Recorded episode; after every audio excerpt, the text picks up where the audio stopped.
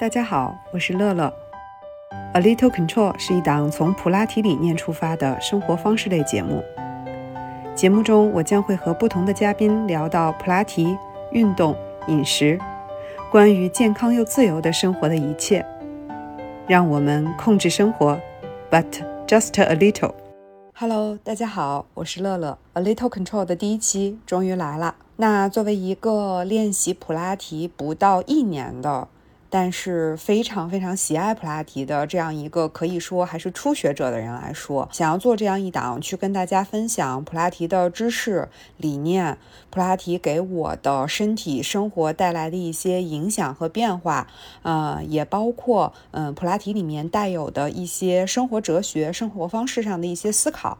想要做这样一档节目，其实我内心还是充满忐忑的。所以呢，在今天的第一期节目里，大家会听到我可能会非常的紧。张，但是我也非常开心，在这第一期节目里呢，就有一位呃非常重要的嘉宾，也是我因为普拉提而熟识的一位朋友，成为了我们第一期节目里面和我一起去跟大家分享的这个人，很大的程度上缓解了我的这种焦虑和紧张。那么，就让我们来开始吧。我们是在杭州，我邀请的这位呢，他会具有两个身份。我们邀请到的是殷老师。大家掌声欢迎。Hello，大家好，我是殷，嗯，我是一个普拉提教练，然后你们也可以在前几期的 Lemon 电台听到，经常会被被 Q 到的那个杭州的那个普拉提教练，终于跟乐乐今天面基了。对，说面基的原因是因为应老师。啊，我非常自豪，是我早期的古早粉丝，是不是？是的，从乐乐兰那时候入手账坑，然后不停的在刷他以前考古的视频，一个 pad 放在前面看视频，一个手机打开淘宝去翻那些已经可能已经绝版的那些文具，捶胸顿足，为什为为什么这么晚才入手账坑？好多都已经买不到了，所以。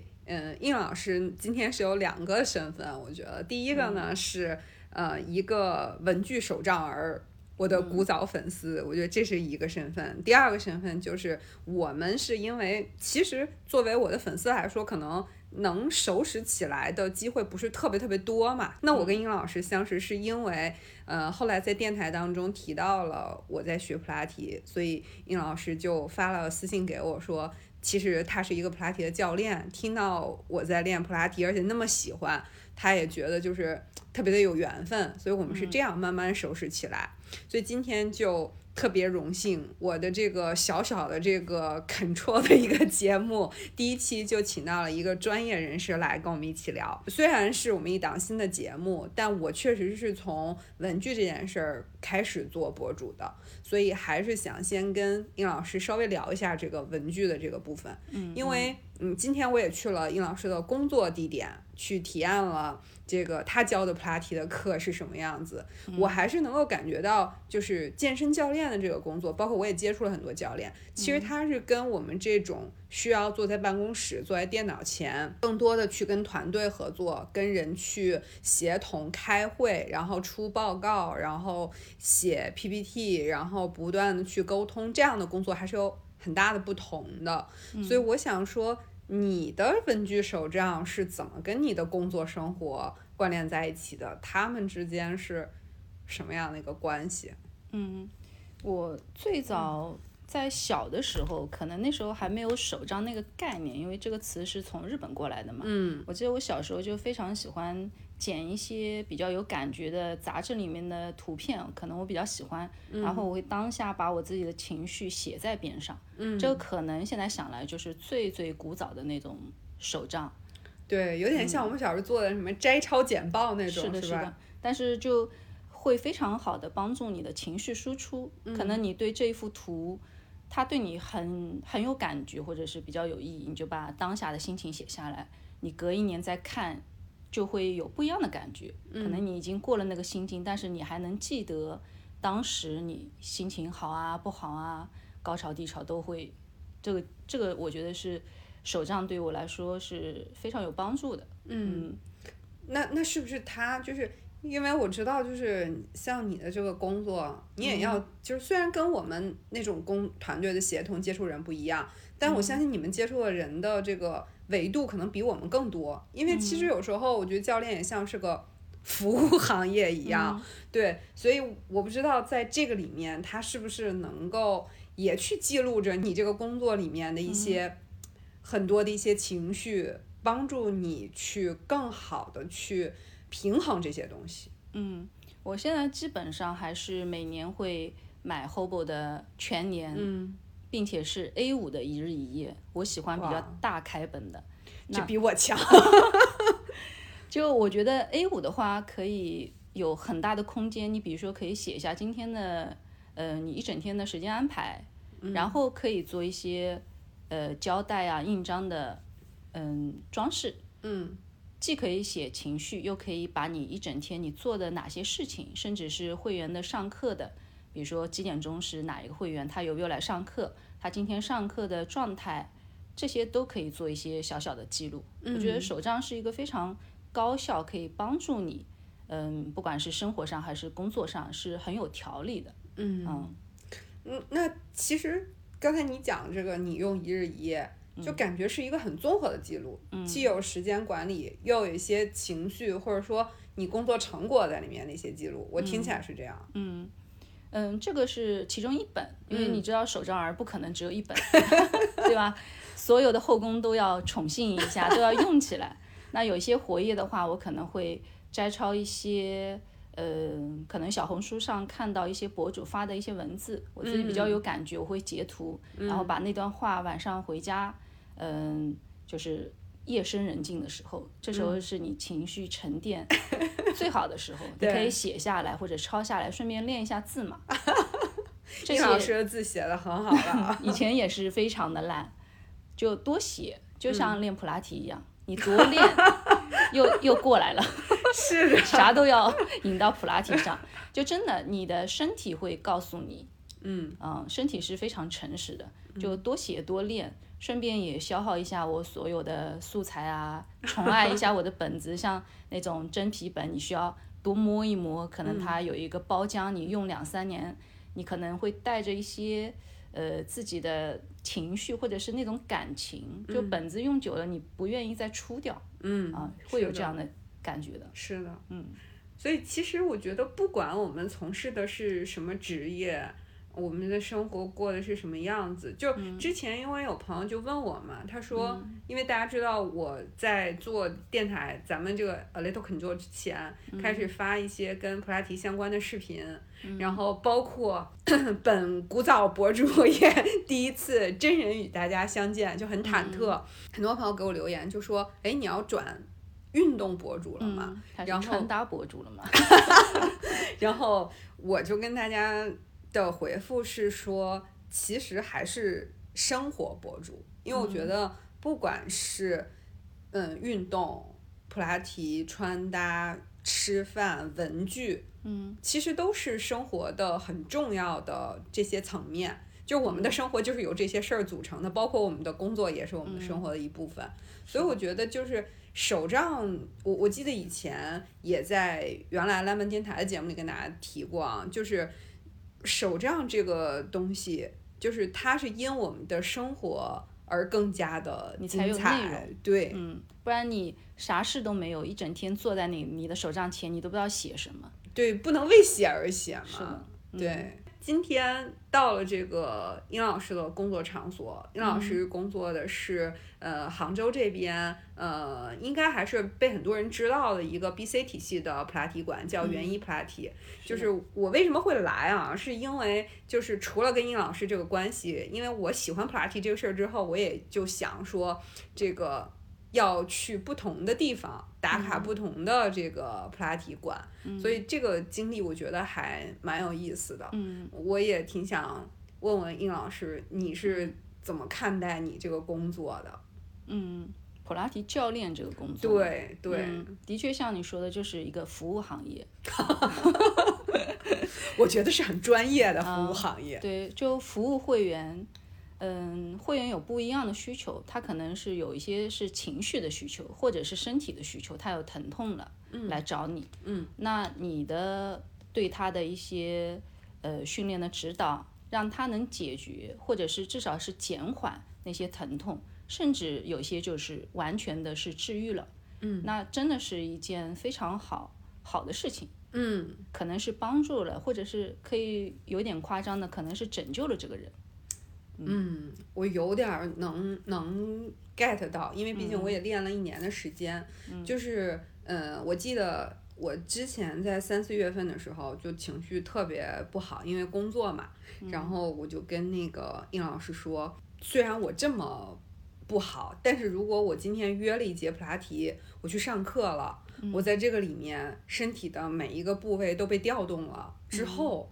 我就感觉人又被拯救了，嗯，而且你在上课的时候比较专注，你就会忘记掉你那些让你很烦的事情。对对，所以我觉得这么说起来，普拉提教练这个工作，我觉得非常的有意义，非常的有，是一个非常有意义和价值的工作。嗯，对，它更多的是你会找到你在嗯生活上或者是社会上的一个价值，不光是帮助别人啊，你自己。在跟会员交流当中，他可能也会给你一些你想学到的东西，因为我们这边的会员就是做什么行业的都会有，你会接触到各种各样的人，你的待人接物也会有非常大的一个提升。嗯嗯，因为我是一个练习这个事情的人，我是觉得在这个里面，我其实获得了很多的，嗯，其实核心床它在是我们普拉提里面非常重要的一个。呃，器械，嗯，它叫 reformer，对 reformer，对，然后 reform 其实是塑造、重塑的这个意思，嗯，所以我真的觉得普拉提是有点重塑了我这个学习的人，嗯，或者说一个长期练习的人，所以我不知道普拉提这个东西，如果你作为教练，是不是也经常会有感受到又被他重新。塑造了，或者说又有了更更更进一步的认识，在做这个教练的过程中，嗯，会有，我们会有一点像医生看诊，可能这个会员的问题从来没有接触过，嗯，比如说有一些女性上面会会偏医学的东西，会员告诉你她有这个问题，你完全没有接触过，那这时候你就会非常想去查找资料，或者是问你认识的医生，啊，他出现这个问题，他动作当中。需要有什么禁忌啊？嗯，哪些动作可能不太适合他去做？这样对你来说，你也不停的在学习嘛。嗯嗯，这一点我觉得，嗯，普拉提教练他其实一直在提升。你会发现，我们馆里面的老师，就基本上每个月都有三四个老师在出去学习，嗯，不停的学习，嗯，这样你才能让自己更加的，嗯，扎实一点点。你的输出才更多，嗯，那你输出之后，你再去吸收一些新的，因为普拉提它的小工具不停的在更新啊，还有可能有一些新的，嗯，可能研究啊，你再去学习，嗯，平时跟应老师也有这方面的交流，然后我也是因为对他太感兴趣了，所以跟我的教练也经常会有这种交流，所以我觉得普拉提真的是一个，就让人特别能。发展出一种欣欣向荣的力量的这样的一个事情，就像刚才应老师说的，你要不断的去学习，因为如果说大家练了普拉提之后，就会发现你的教练可能这周失踪了，是因为他去培训了，然后过了两个月，他好像又失踪了，他又去培训了，就是感觉大家一直都在不停的学习，我感觉就是这个职业对再成长、再学习的要求很高。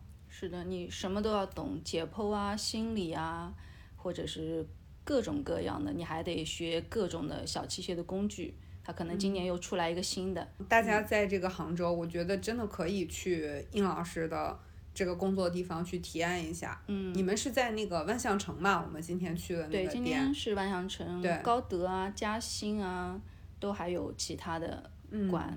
嗯，就是我今天是，嗯，因为我。的教练是之前经历的教练，大家都是不同的体系。比如说我北京原来跟的教练有两位是斯多特的，然后现在教练是北极星的，然后。呃，我自己马上也要，哎，在这儿也要跟他公布一下，我马上要去学电商，对，每天都很焦虑，然后问那个殷老师怎么办？我要去培训了，学不会怎么办？对，然后，嗯，我 B C 的教练的课呢，只上过这个团课，然后今天殷老师呢上了一节殷老师的课，然后我觉得还是挺不一样的，嗯。我先说说我自己的体会啊，然后殷老师可以谈谈 B C 这个体系，因为其实 B C 这两年在国内整个来说的话，我觉得是一个嗯给大家印象比较深的一个体系，嗯，然后我自己觉得 B C 会非常的注重细节，嗯嗯，因为今天殷老师又帮我做了一遍我的体态评估。然后从这个我的脚踝关节开始，然后一直从下往上评估到整个的这个到这个肩颈，然后所有的内容都有评估到，而且细节会非常多。然后包括在这个整个训练的过程当中，也特别一直在强调我那些有问题的细节地方在哪儿啊。所以我给我的最大的一个感受就是 B C 非常注重细节。嗯嗯，我是这么觉得。是的，因为。B C 的它的全系列，像我现在还在学全系列第二期，它的全系列是半年，每一个月会有四天。然后当你学完一期，它需要教练你自己回去，首先自己要练，然后需要你观察别的教练怎么去上课，这个叫观察。还有你需要去教学，教会员或者是教自己的身边的小伙伴，嗯，啊，这些都是需要在你的整个课程。嗯，你的学生手册里面，它有一个课时的限限，就一定要让你达到这个时间，这样他会觉得你把你所学的那个会非常好的去吸收。那为什么他会把嗯全系列拉那么长呢？也是怕一下子，比如说让你学二十天，你也可以学完，嗯，但是你会发现你完全吸收不了。就像一下子吃了太多东西，嗯，你需要一口吃下去，多嚼一下，消化一下，嗯，你下一口才吃的更加的，呃，舒服一点点，嗯，啊，所以我觉得他们这个安排还是比较合理的，嗯，每一期难度在增加，在你前面一期有很好的巩固训练去教学之后，你再去学下一期更难的动作，它是循序渐进的，嗯，啊，我觉得，哎，那像 B C 这种，比如说我。作为一个练习者，我想去学这个教培了。他对于你的基础练习时间有要求吗？有啊。他是多长多长时间？二十小时。二十小时。就每一期是二十小时。哦，就这一个月当中，你差不多二十天，每天练一个小时。哦。其实还可以，不算算，嗯，每一天是需要你练，你可能一个月当中可能隔一一天到一一天半练习一下。斯多特，我这次报的电上，当时我有没有记错？好像是要三十小时以上的练习，所以我觉得就又是回到刚才我们说那个手账那个话题当中。我觉得普拉提真是一个就是需要你每天练习一点点的，需要你身体去学习，不是你耳朵听。对对对，啊，做个笔记就好了。是，你身体没有感觉，首先你自己找不到，那你怎么去教别人，对吧？嗯嗯，是。这么说下来啊，我觉得普拉提教练这个工作，我为什么会焦虑我的教培学不好？我就觉得这个工作很难。嗯，你今天有看到我们小伙伴好多细节对吧？对，一个树叶。对，是的，是的。然后我在跟你聊天的时候，你发现我把弹簧。拿出来，因为我感觉它擦到有一个棍子了，这样不太好。然后变得你你你都看得惊呆了，怎么都是细节控？因因为我也很，我觉得我也很细节的一个人。嗯嗯嗯，但是我还是觉得这个工作所要注意到的事情太多了。是的，因为你经常需要观察别人，你会发现你的眼会越来越尖，你会眼里有活，你看到什么东西都想要去调一下。嗯嗯，哎，我觉得就是一经常说自己啊，在这儿画个重点，经常说自己有懒癌的朋友，可以练习一下 普拉提，练练你的眼神。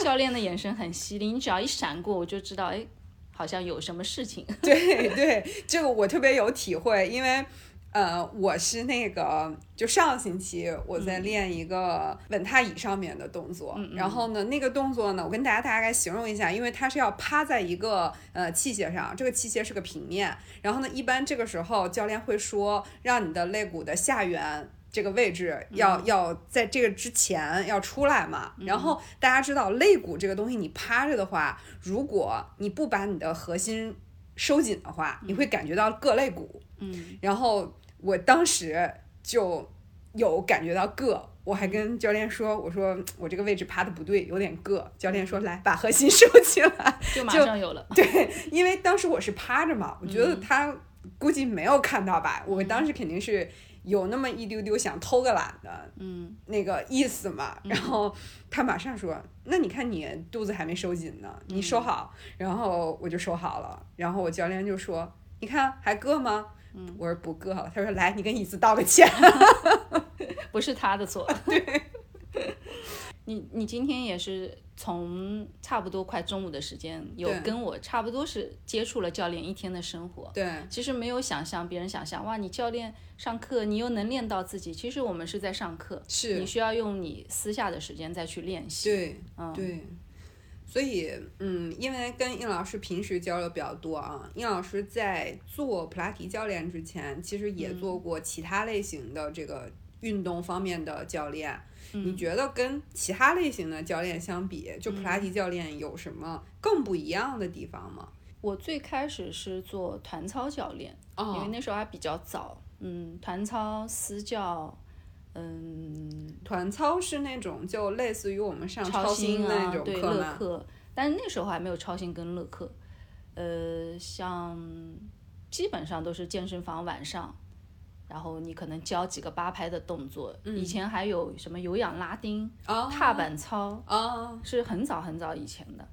后面就开始做私教，就比较相对来说安静一点。私教其实也会有一点像普拉提，那是撸铁嘛？私教，对对对，撸铁的私教。再慢慢的开始，我学孕产，孕产之后呢，就开始再学普拉提，嗯，就慢慢的就变成一个转型，其实也也大的没有转，还是在运动教学这条路上面，嗯嗯，区别的话，嗯，怎么说呢？我觉得普拉提教练可能相对来说，你要各方面的知识领域更加宽一点点，嗯，你不能只是注重一个方面，所有都要兼顾到。而且我觉得普拉提教练你会发现他比较沉稳，不是那种很燥的，对对，啊，不会大喊大叫的那种，也是喊不动了。年轻的时候嗨过，现在就嗨不起来。就你今天在馆里面，我发现我们大家情绪都比较平稳，是的，不会说那种很狂躁暴躁的，因为你在练习时候你就需要控制，对，嗯，是会慢慢的把你生活当中那种情绪也会有调整。我有没有跟你说，我再练大概三节课就到一百节课了。嗯嗯。哎呀，我我我觉得应该为我自己鼓掌，马上练到一百节课。然后我的体会啊，就真的感觉专注力比以前要提升了很多。嗯。嗯，我其实以前是有一点拖延症的人，或者就是以前在呃之前电台里也跟大家聊过，就是有时候会有那种人。嗯，提不起劲儿的那个情绪，就可能黏黏糊糊的一种焦灼的状态。嗯，我练普拉提之后，其实这些情况都很好的改善。因为我觉得吧，普拉提就是特别忙的一件事儿。它，呃，特别是当你刚接触这个运动的时候，你要注意呼吸，因为那时候你不会肋间呼吸。然后呢，嗯，你要注意动作，因为普拉提讲究精准。然后你又得注重收核心，那时候还不知道核心在哪儿，然后管手管脚，对，就感觉人很忙，嗯嗯，然后但这所以这个时候就需要你百分之百的注意力全都投入到这个事儿里。所以我刚开始上普拉提的课，私教课，我感觉一个小时就像十分钟一样，刷就过去了。嗯，要记的东西太多了。对，嗯，是不是因为练习的时间长了，就会给人带来这种？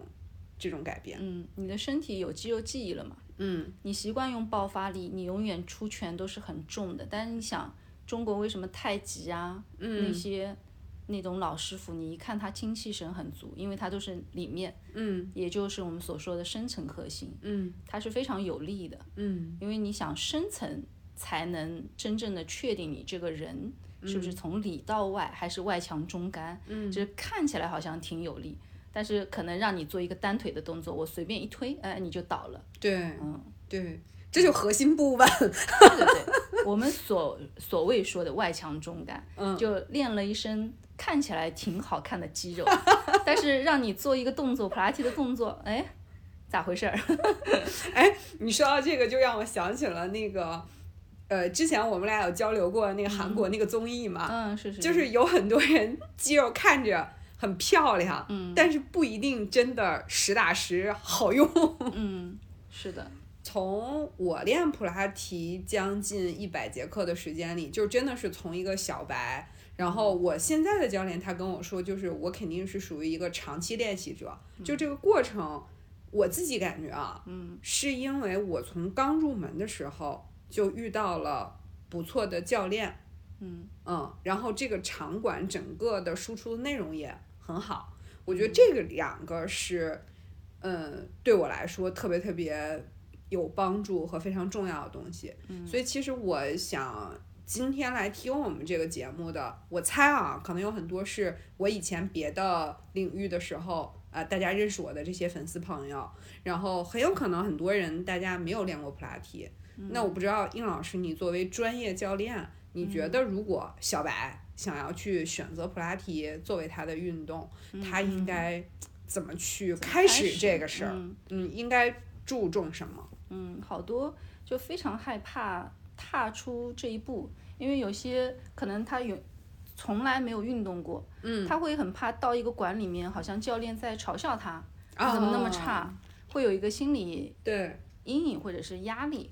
我觉得只要你想练，你或者是 可以先在家里面看一下相关的视频，大致了解一下，甚至你就直接去馆里面。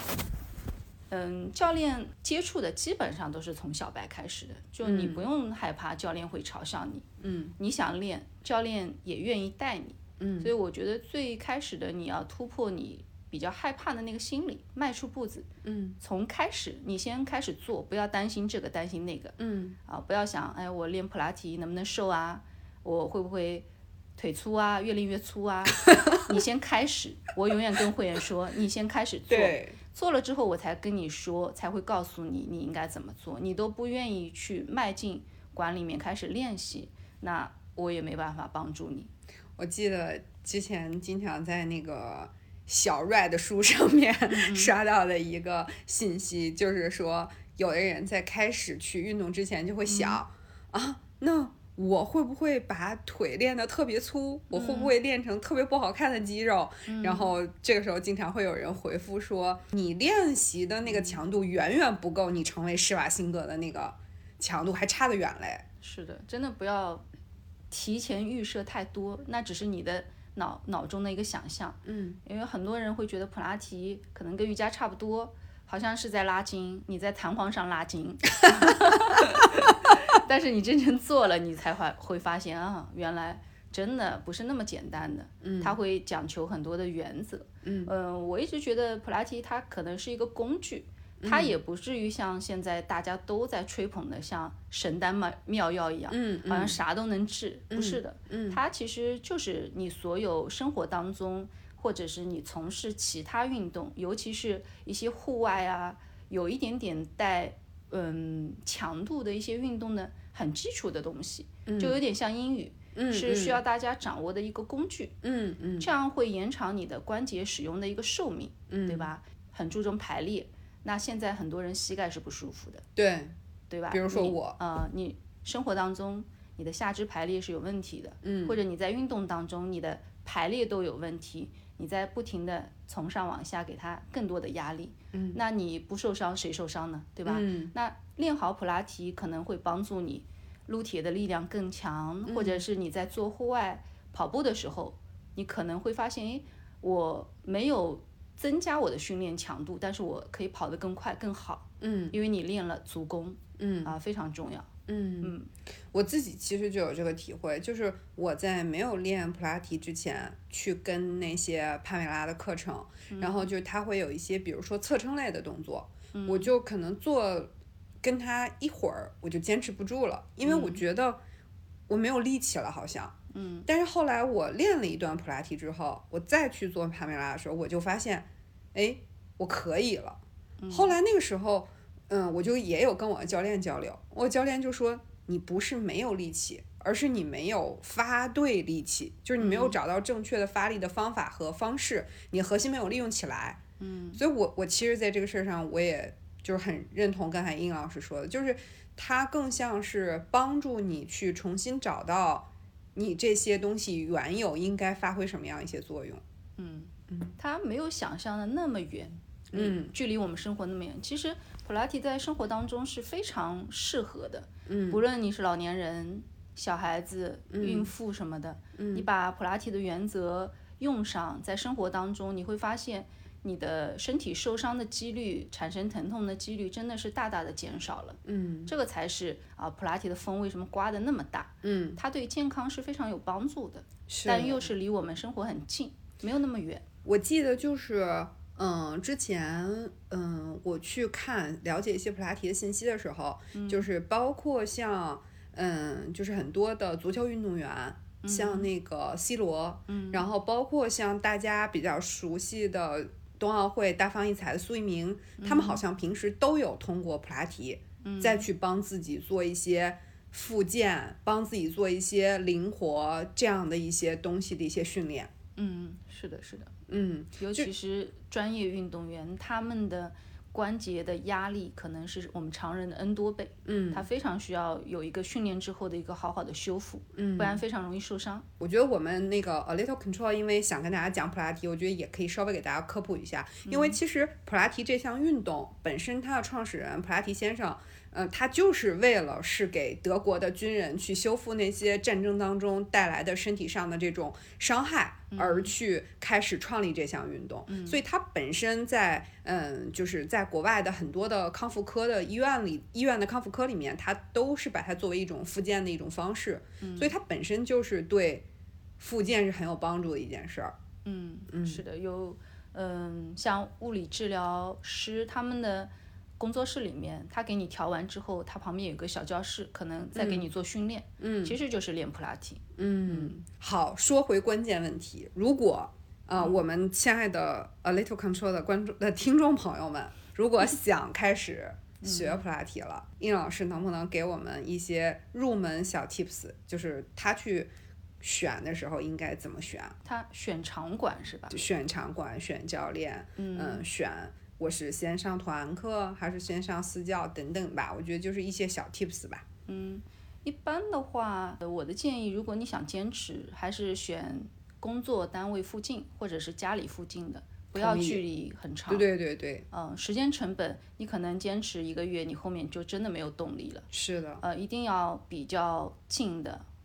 嗯，这样比较容易坚持。首先，坚持很重要。嗯，因为普拉提就是一个长期的过程，你可能十节、二十节、三十节课才慢慢有效果。因为很多人非常急，他觉得诶，别人的效果这么好，那我为什么我练了十节课好像感觉不到变化？但是其实，在教练的眼里，你已经有变化了。嗯啊，就有些太急了，慢慢来。嗯，那首先你要距离就近一点点。嗯，你可以现在这种平台那么多，你搜一下。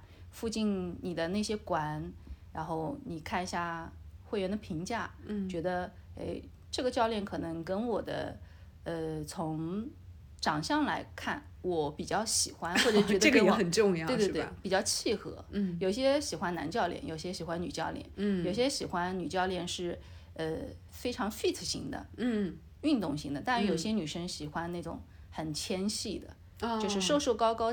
呃，细细长长的，是因为你的教练可能就会引导你，你的身材就是会向着你的教练方向。哎，我也觉得是。嗯，比如说大家说现在有那么多博主，嗯，我仍然最喜欢帕梅拉，因为她的身材就是我最喜欢的身材。嗯，是的，会练成她的样子，因为她自己会朝这个方向在练自己，也会相对来说把你引导到这个方向。嗯，你要看有眼缘的，嗯，再下来就很简单了，你去约一下体验课，你可以多试一下，对比一下。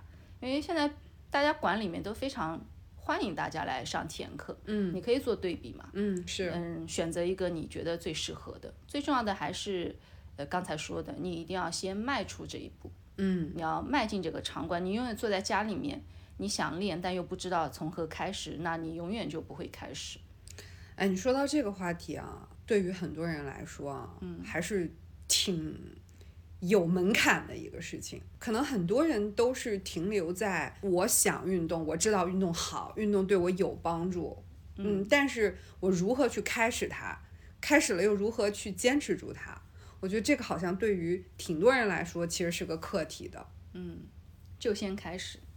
对我，我我感觉好像我也想这么说。是，就有没有什么殷老师作为一个长期的运动教学的一个从业者，就是对于这种有没有什么一些建议可以给我们，或者说一些有帮助的一些暗示也好，就是帮我们做一个类似于心理。的一些建议，你有没有这种？首先你要想一下，你运动的目的是什么？不是说现在流行运动，嗯，或者是对身材有焦虑，你才开始去运动。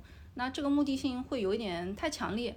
一旦你会发现，哎，运动不能给你达到预期的目的，或者你太急了，嗯，想要立马的效果，你可能马上就放弃，嗯，你就把运动当成一个你每天要吃饭喝水，嗯，就慢慢的，即使你不去任何的。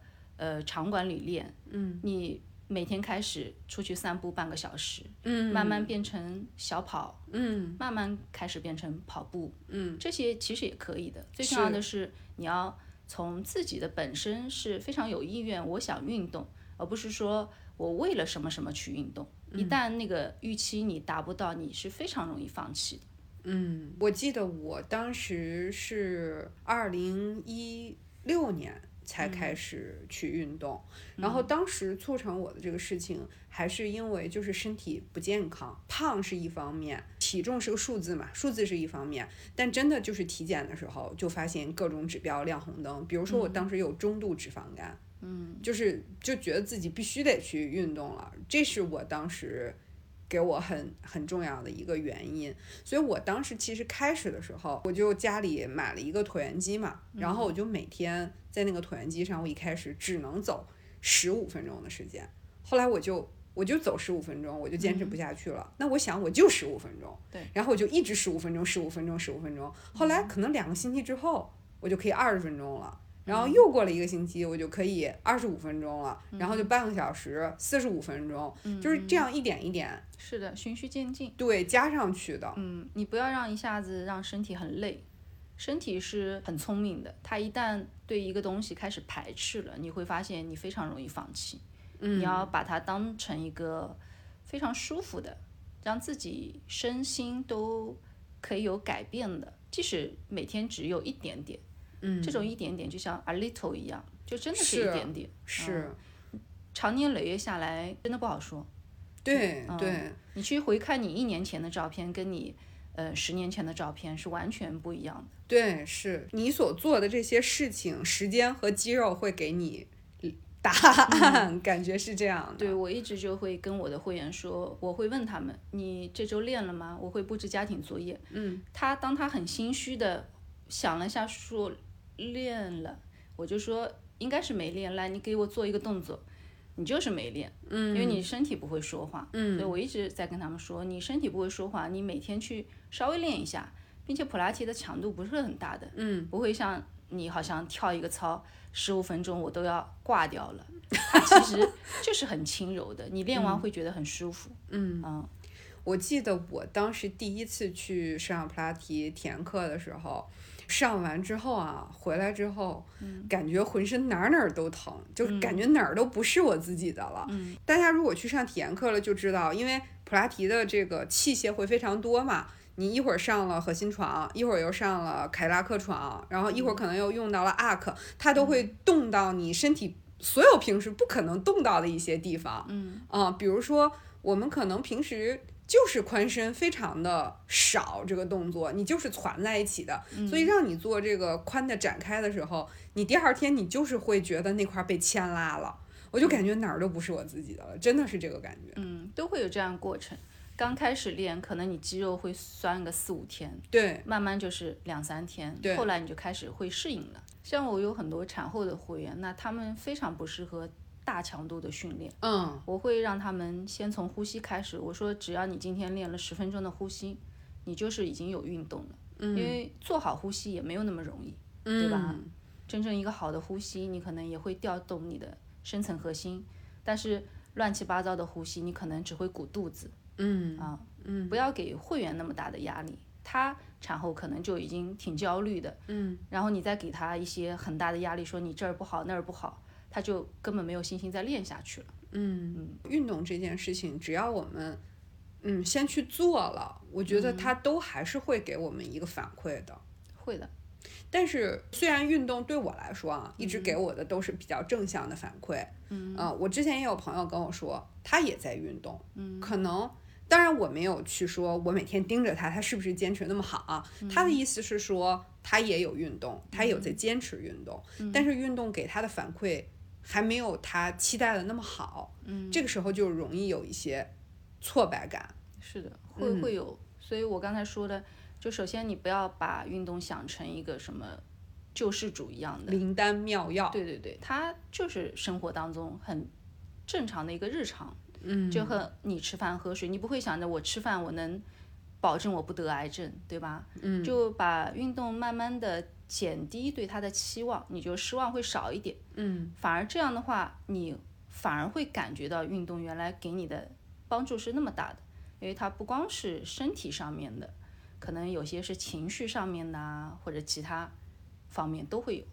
嗯，就我们把运动真的就是像我刚才一开始就提到的，它也是我们生活的一部分。对，就是生活方式嘛。对，生活方式的其中的很小的一个部分，但是可能就是在我们人生的不同阶段，这个小小的事情可能它的占比有的时候会更重要一些，或者说你愿意为它花出的精力会多一些。我觉得这个可能就跟你的生活节奏是有关系的。嗯，但是我相信啊，就是运动这个事情，始终还是会给我们带来一些正向反馈的。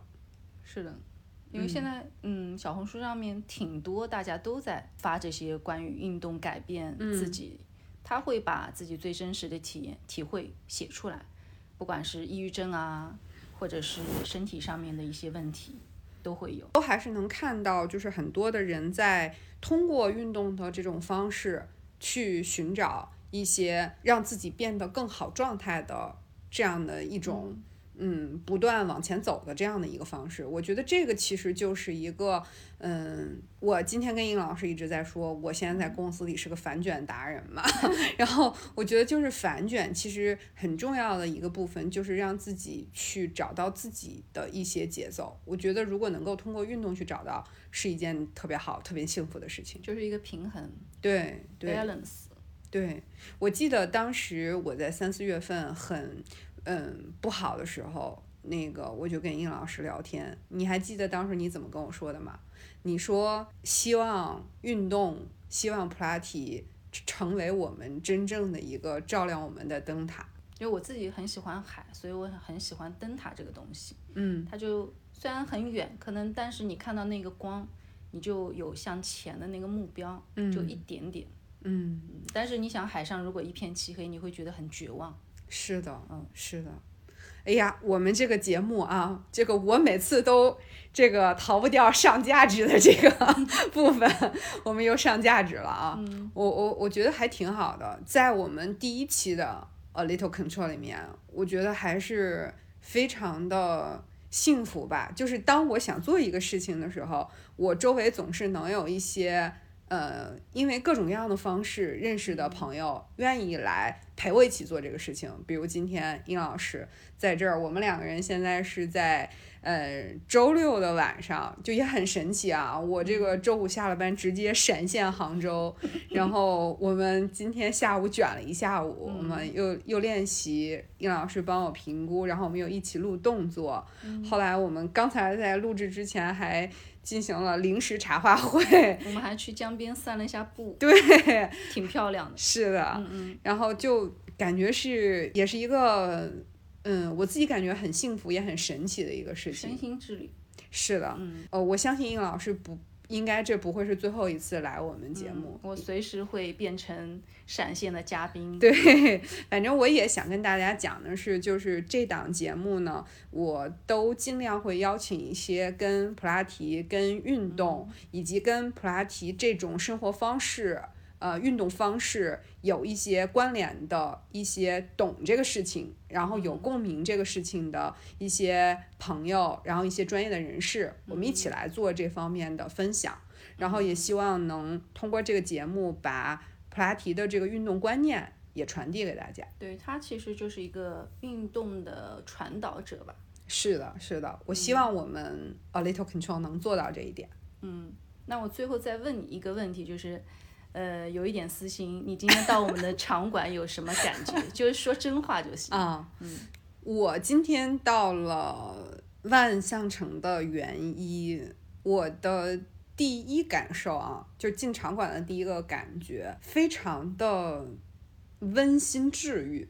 嗯，因为它是一个白色的那个呃前台，然后整个的色调也是这种，一下子就可以沉静下来。但是和绿色，对绿嘛，啊，对的，对的，对的。然后因为绿植也各处都有嘛，对，所以是是这样的一个感受。然后啊，我今天有一个特别惊，就是不是惊喜吧，就看到了那个呃斯多特的核心 床，觉得好棒啊！因为我也我也练了很久，然后也见过不同的器械，然后就觉得那个，我今天跟那个殷老师说，我说。哇，斯多特的核心床简直就是万宝龙！你还在拍那个弹簧？对，我拍弹簧。而且我们刚好馆里面是那个乐乐蓝，蓝色的，又是你最喜欢的。对，然后就感觉器械也是非常的高大上。嗯，然后整个的环境，我觉得，嗯，我比较喜欢的普拉提馆是视野比较好的，自己在北京选择馆也是这种。嗯，然后。我觉得原因也是，就视野非常的好。然后呢，嗯，会员如果你想相对私密一点，也有这种小教室，嗯，我觉得也很好。我觉得就原因在这些方面，嗯，都给我很好的感受。嗯，好的，这一段够了。嗯，单独给老板。好，那个老板是我之前看过那个 C K 老师的那个视频嘛。老板是一个温柔的姐姐，姐姐你听到了，我夸了这么半天，好漂亮的姐姐。今天姐姐早上在，但是因为你是中午来，她忙其他事情去了。好的。她本来也想跟你见一面，哦，所以下次。好的，好的。我觉得是不是我们今天可以在这儿向那个元一的老板美丽的姐姐发出一个邀请？对，因为我我听英老师讲过，其实她也本身这位姐姐也是对普拉提非常懂。他自己也学了非常的深，他考了好多证啊，是吧？嗯，那我们也希望以后能有机会请这样的专业的，然后有自己的对普拉提和对生活方式有理解的，嗯，这样的人来到我们的节目跟大家分享。好，好的，好吧。那我们今天的第一期的 A Little Control 差不多到这儿就要结束了。